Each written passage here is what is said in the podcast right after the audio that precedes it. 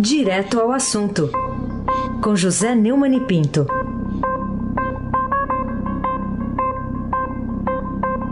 Neumann Obon está aqui, bom dia. Bom dia, Raíssen Abac, o craque.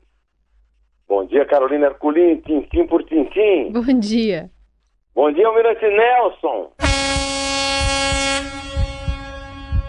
Bom dia, Diego Ma... Henrique de Carvalho. Bom dia, Moacir, Evangelista Biasi.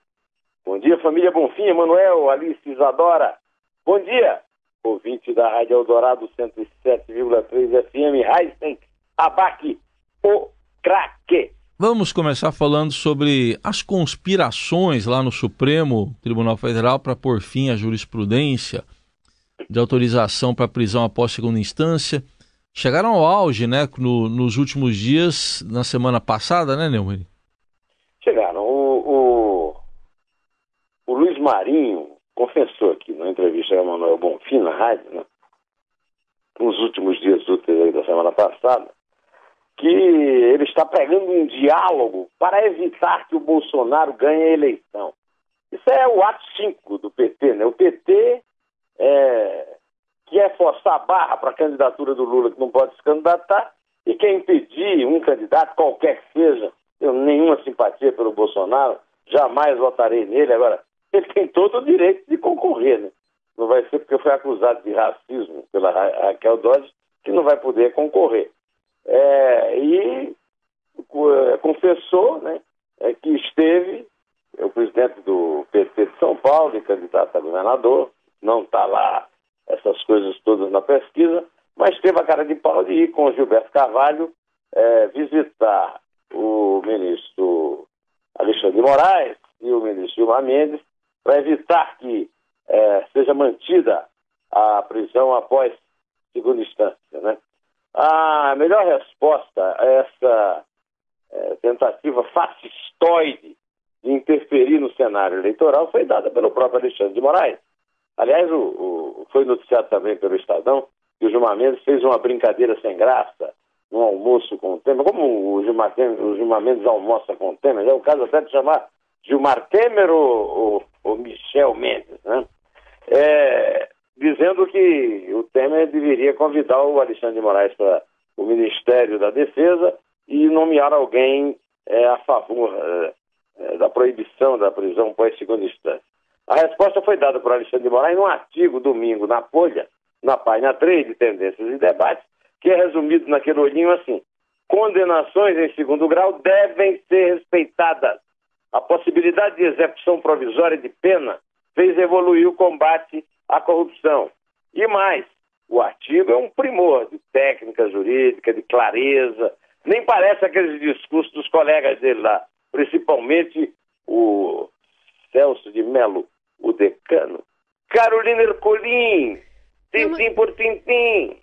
Ô Neumani, qual que é o risco embutido no, no, julgamento do habeas corpus pedido pela defesa de Maluf, negado por Edson Fachin, concedido por Dias Toffoli, né, que terá o julgamento final assim que o STF voltar a se reunir depois de amanhã?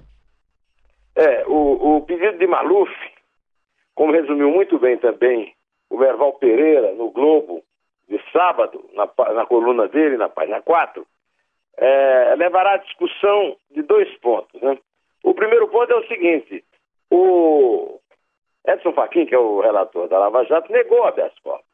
Dias Toffoli aí, deu por decisão própria, monocrática, o habeas corpus negando o, o habeas corpus do colega.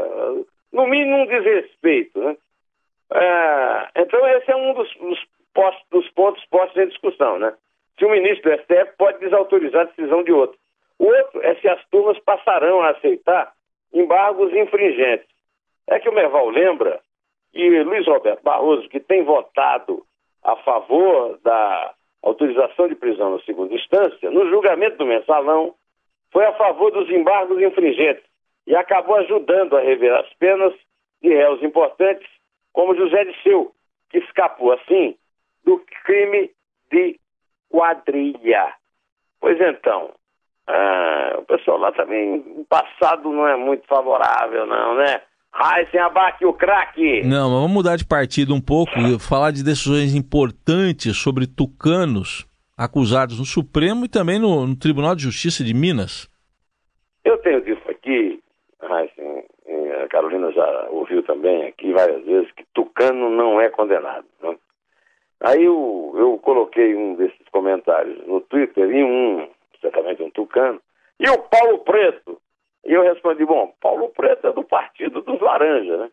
Não vamos considerar Paulo Preto tucano. É, Paulo Preto pode ser até tucano, mas não é da elite tucana. É, é, bom lembrar que o grande contato do Paulo Preto não é apenas tucano, mas também tem um foro privilegiadíssimo, porque é senador e é ministro de Relações Exteriores de Temer, que é o Aloísio Nunes Ferreira. O Paulo Preto também tem ligações com Serra.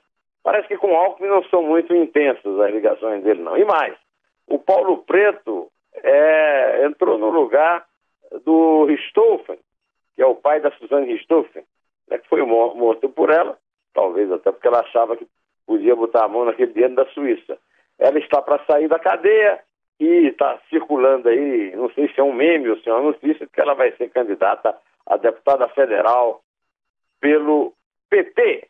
Bom, de qualquer maneira, Heisen, é, estamos esperando para esta semana a votação na primeira turma, por, na primeira turma, que a primeira turma é aquela que sempre condena, negando os votos absolutórios do Marco Aurélio Mello, enquanto a segunda sempre dá o habeas corpus, negando os votos do Edson Fachin, que é o, é o relator da Lava Jato. Então, na primeira turma vai ser julgado no Supremo Aécio Neves, que escreveu também um artigo para dizer que ele foi ingênuo contra a eu, eu, eu, eu dou um doce para quem achar que o Aécio Neves pode ter sido ingênuo alguma vez na vida, desde o momento em que nasceu. De qualquer maneira, esse é um problema dele. Vamos ver o que, é que vai acontecer, porque tem nove processos, mas o primeiro vai ser é, vai ter a possibilidade de ele se tornar réu agora, né? Esta semana. Enquanto isso, no Tribunal de Justiça de Minas Gerais tem um dos casos mais escabrosos da justiça brasileira. Eduardo Azeredo, ex-governador, criador do mensalão, inventor do Marcos Valério, é, vai, ser, vai ter julgado no Tribunal de Justiça de Minas, que costuma ser favorável a governadores e ex-governadores em geral, geral, porque o Ministério Público de Minas concordou com a defesa e pediu para diminuir a pena dele. Eu quero lembrar que ele já foi condenado em segunda instância, a, a prisão dele já foi decretada e agora está dependendo desse, desse único é, recurso. Ele pode ganhar o recurso e continuará sendo o exemplo de que Tucano não vai preso. Porque o Aécio não vai ser preso uh, nem nas calendas gregas, né? Pode ser virar, até virar réu, mas eu quero ver ser preso. De qualquer maneira, vamos esperar para ver, Carolina Ercolim, que profeta eu não sou. E o meu professor de jornalismo, João Batista Lemos, dizia de um bom jornalista, de um bom repórter, é a bola de cristal. Por falar disso, a minha está quebrada, Carolina Ercolim, uhum. tintim por tintim. Vamos lá, então. Seguindo aqui, com que motivos tem Temer para declarar que o fim do foro privilegiado depende do legislativo, exatamente depois de a presidente do Supremo ter marcado o julgamento para o dia 2 de maio, agora que Dias Toffoli devolveu o processo depois do pedido de vista, né, feito depois de já haver maioria pelo cancelamento do privilégio, hein? É, o foro privilegiado já tem maioria no Supremo, mas o Dias Toffoli pediu vista, agora liberou e a Carmen Lúcia marcou o julgamento para o dia 2 de maio. Bom, é, há uma perspectiva de outros pedirem vista, quem sabe o Gilmar Mendes, o, o Marco Aurélio Melo. De qualquer maneira, isso só vai acontecer no dia 2 de maio, nós vamos assistir, como sempre, a, a sessão do Supremo é, televisionada. Agora, a, o máximo da, da, do cinismo da cara dura é numa reunião lá da Cuba da América, é, em Lima, o, o Michel Temer dizer que foro privilegiado, que é o assunto que interessa muito a ele, é, é assunto do Congresso e não do Supremo. Quer dizer, agora ele é golpista mesmo, ele tirou a justiça da democracia brasileira, ele está considerando o Montesquieu, um, digamos, um réprobo, Aysen Abaki. Pode ser, uma boa, pode ser uma boa definição, como ele gosta de dizer, por assim dizer. O, por assim dizer. Por assim dizer, penso ah, eu. Está faltando a mesóclise nisso aí, né? É. Por, por assim dir-se-er. Hum, fica melhor ainda. É. Vamos aqui para a pesquisa da Datafolha, que saiu ontem para a presidência da República. Dá para tirar aqui conclusões dessa pesquisa sobre as intenções de voto, mostrando aí, é a primeira feita depois da prisão de Lula. É. é ah, uma primeira conclusão óbvia que o Lula caiu seis pontos percentuais é, depois da prisão. É natural que isso aconteça, e eu só acho que não é natural, é a força que o Lula demonstrou ainda ficar com 31%, bem afastado dos que o seguem. De qualquer maneira, os que o seguem, aconteceu o seguinte, a Marina continuou seguindo de perto e o Bolsonaro encostou na Marina ali no empate, é, no chamado empate técnico, né? É, a, a pesquisa mostra também um dado interessante. Lá no Nordeste, quando o Lula não aparece na, no, como é que chama? na, na simulação, é, os votos brancos nulos é, são mais é, volumosos, né? são, há uma, uma, intenção de voto maior do que nos outros candidatos. É, ela demonstra uma força grande do Lula, mas eu quero lembrar que hoje, no Estadão, o Mário Vargas Llosa, o grande prêmio Nobel da literatura, fez uma análise muito interessante a respeito é, da importância da corrupção na América Latina. E essa pesquisa também mostra que a corrupção vai ter um peso relevante na escolha do candidato a presidente pelos eleitores brasileiros. É, isso aí realmente não favorece o PT, apesar da, da busca do diálogo que o Luiz Marinho está fazendo entre os ministros do Supremo e os partidos políticos nesse acordão para levar o Lula, o Temer, o Aécio, todo mundo. É bom lembrar isso. Não é só o Lula, não. É o Lula, é o Aécio, é, todo mundo. Carolina Ercolim, tintim por tintim. Neumani, a manchete do Estadão de domingo registrou sem regras, pré-campanha se transforma em vale tudo. Isso é um Estado de direito ou uma bagunça num território sem lei? Olha, é, a justiça eleitoral é um vexame no Brasil, Carolina. É uma vergonha. Por exemplo, quando você você está em casa, tranquilamente, vendo o noticiário, quando você vê um noticiário sobre corrupção de político, logo em seguida vem a resposta dos políticos dizendo a minha campanha passou no, no, no, Justiça Eleitoral que aprovou minhas contas. É mentira. É mentira. A eleição de 2014, por exemplo, as, as, as contas vão ser analisadas em 2023. 2023. A Justiça Eleitoral é um, uma excrescência brasileira, assim como a Justiça do Trabalho e outras jabuticabas podres. Né? A, a questão da, da, da pré-campanha, pré-campanha é uma coisa simplesmente criminosa. Essas, essas caravanas do Lula, é, essa, é, essas cruzadas é, do Bolsonaro, as declarações da Marina, é, tudo isso é proibido pela lei. Só que a, o Tribunal Superior Eleitoral não tem nenhuma ligação com conexão com a justiça nem com a verdade. Ai, sem abaque, o craque. Bom, vamos mudar agora o assunto, porque a governadora de Roraima, Sueli Campos, pediu lá ao STF fechamento da fronteira com a Venezuela. É, tem algum motivo assim que justifique ela pedir isso? Também teve a reação indignada do Temer, né, presidente Temer e do ministro Aloysio. Olha, o, o... A, situação, você já imaginou 10% da população da, de Roraima é o número até agora, que deve aumentar muito ainda, né? De refugiados venezuelanos que cruzaram a fronteira do Brasil. Agora, o problema é, de Roraima é fica você vendo a declaração do, as declarações do Temer do Luiz Nunes Ferreira, dá a impressão de que, olha, essa mulher é uma desumana, os refugiados venezuelanos como os sírios merecem a nossa caridade, a nossa atenção. Agora, a pergunta que fica no ar é o seguinte: o que foi que o governo federal fez para ajudar Roraima até agora, de concreto, nessa questão? Que política o Temer tem para receber refugiados venezuelanos? O que é que o Aloysio Nunes Ferreira além de garantir o emprego e ficar lá pendurado no foro privilegiado e não dizer uma palavra sobre Paulo Preto, o que é que ele fez para ajudar o, a população de Roraima, que é um estado pobre, era um território federal, e não tem nada, nenhuma ajuda do governo federal para resolver esse problema grave. Em Carolina Herculin. Hum.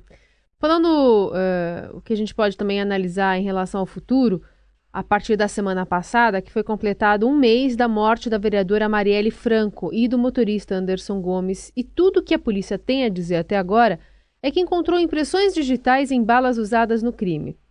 Enquanto isso, o Globo publicou uma página sobre desobediência, desobediência na Câmara na ordem para devolver PMs e na madrugada de sábado, o cabo Gustavo Bernardo Alcântara foi executado com 30 balas no bairro de São Francisco, em Niterói. O governo e os militares não teriam de dar alguma satisfação sobre a quantas anda essa investigação federal no Rio, Neumann? Aí são duas coisas. Realmente, se se tornarem públicas as descobertas na investigação, é, a investigação é prejudicada.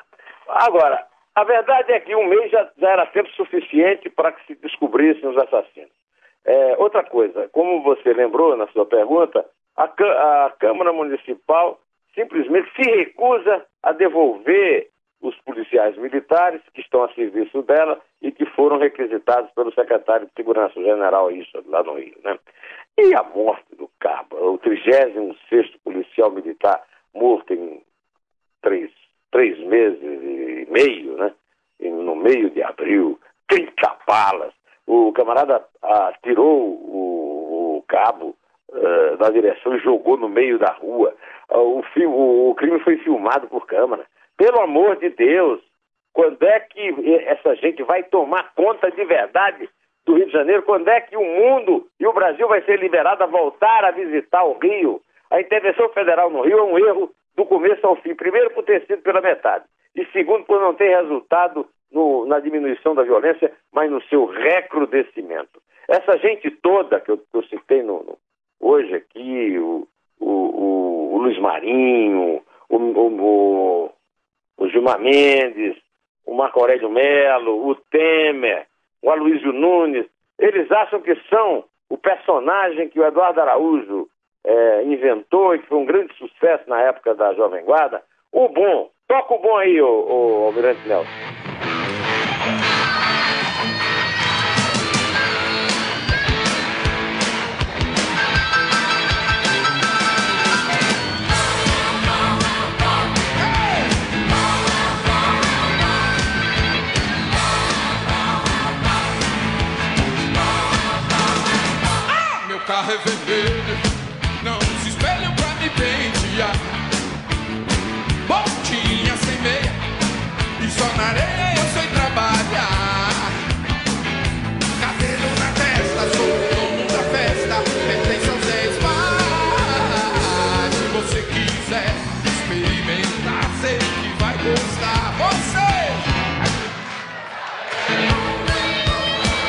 Contar, Carolina? Vamos lá. Três. Dois. Um. Um pé.